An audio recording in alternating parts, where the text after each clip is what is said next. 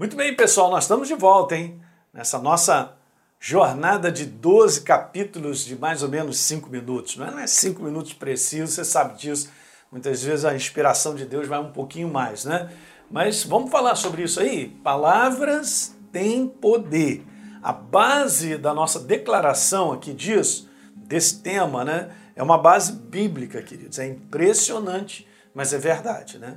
A autoridade das nossas palavras, Deus nos concedeu isso, é super interessante, e isso em todos os níveis da nossa vida. Então, vamos ver bastante passagens bíblicas que nos inspiram a entender exatamente esse título: Palavras têm poder. Já vou começar com uma que eu acho fantástica, da qual Jesus dá a seguinte declaração: João capítulo 6. No verso 63 ele diz: O Espírito é o que vivifica. Ok? Ele está falando sobre o Espírito dele, é o que vivifica.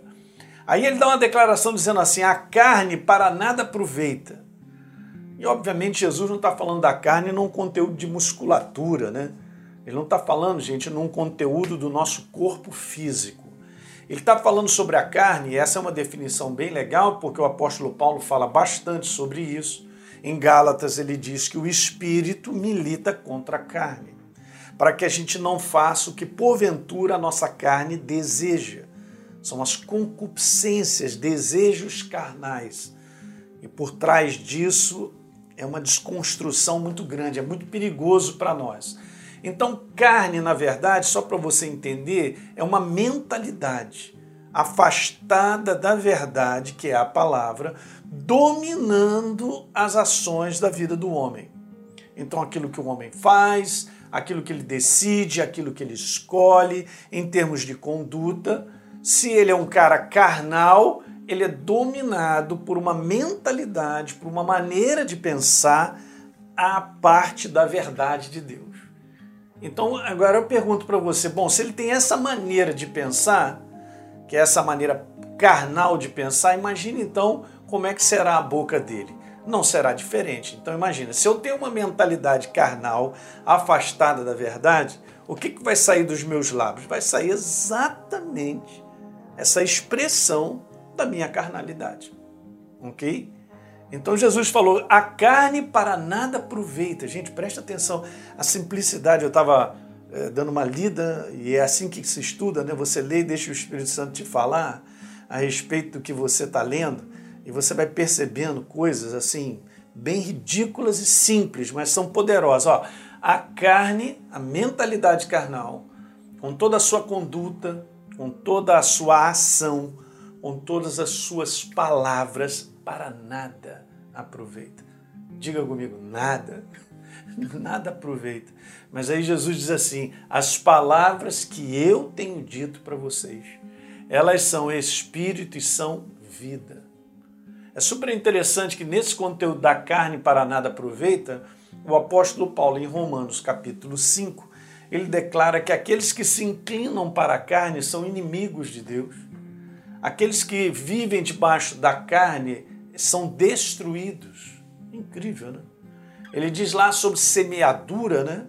Todos aqueles que semeiam para a sua carne, em Gálatas capítulo 6, colhem prejuízo, destruição, corrupção. Então Jesus falou muito bem, a carne para nada aproveita. O grande problema, gente, da humanidade, o grande problema da humanidade é uma carnalidade governando a vida das pessoas, porque elas não estão submissas, entregues debaixo do governo da verdade, elas estão nas trevas. Então, quando a gente fala sobre mentalidade carnal, a gente está falando sobre trevas, sobre engano, sobre o domínio do engano e das trevas. Então, imagine o que sai da boca.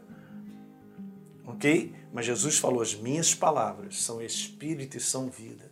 Olha a importância do Espírito Santo em mim e as palavras de Jesus, essa combinação perfeita, essa química sendo misturada dentro de mim para que então meu espírito abra a boca, uma vez que eu sou um espírito vivo agora, eu sou uma nova criatura, ó, eu tenho essa real identidade, eu agora abra minha boca de acordo com a minha identidade.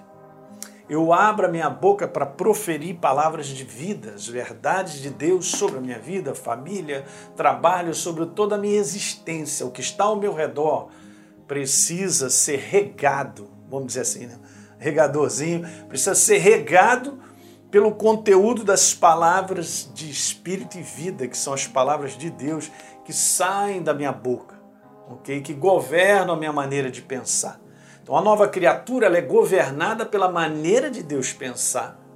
Então o que, que acontece? As suas atitudes, os seus comportamentos começam também a estar de acordo com isso. E a sua boca também. Então isso é que é legal demais. Depois a gente vai contar um pouquinho mais à frente o que há muitos anos atrás Deus falou para mim sobre quando ele criou a boca do ser humano, com que finalidade ele criou a boca do ser humano. A gente vai conversar sobre isso aí, legal? Dá um like aí nesse programa, por favor. Né? Se inscreve no nosso canal e, por favor, deixe também um comentário que é importante. Ó, faz um contato aí com a galera, né? Para você mandar aí, pro, compartilhando aí para os seus amigos.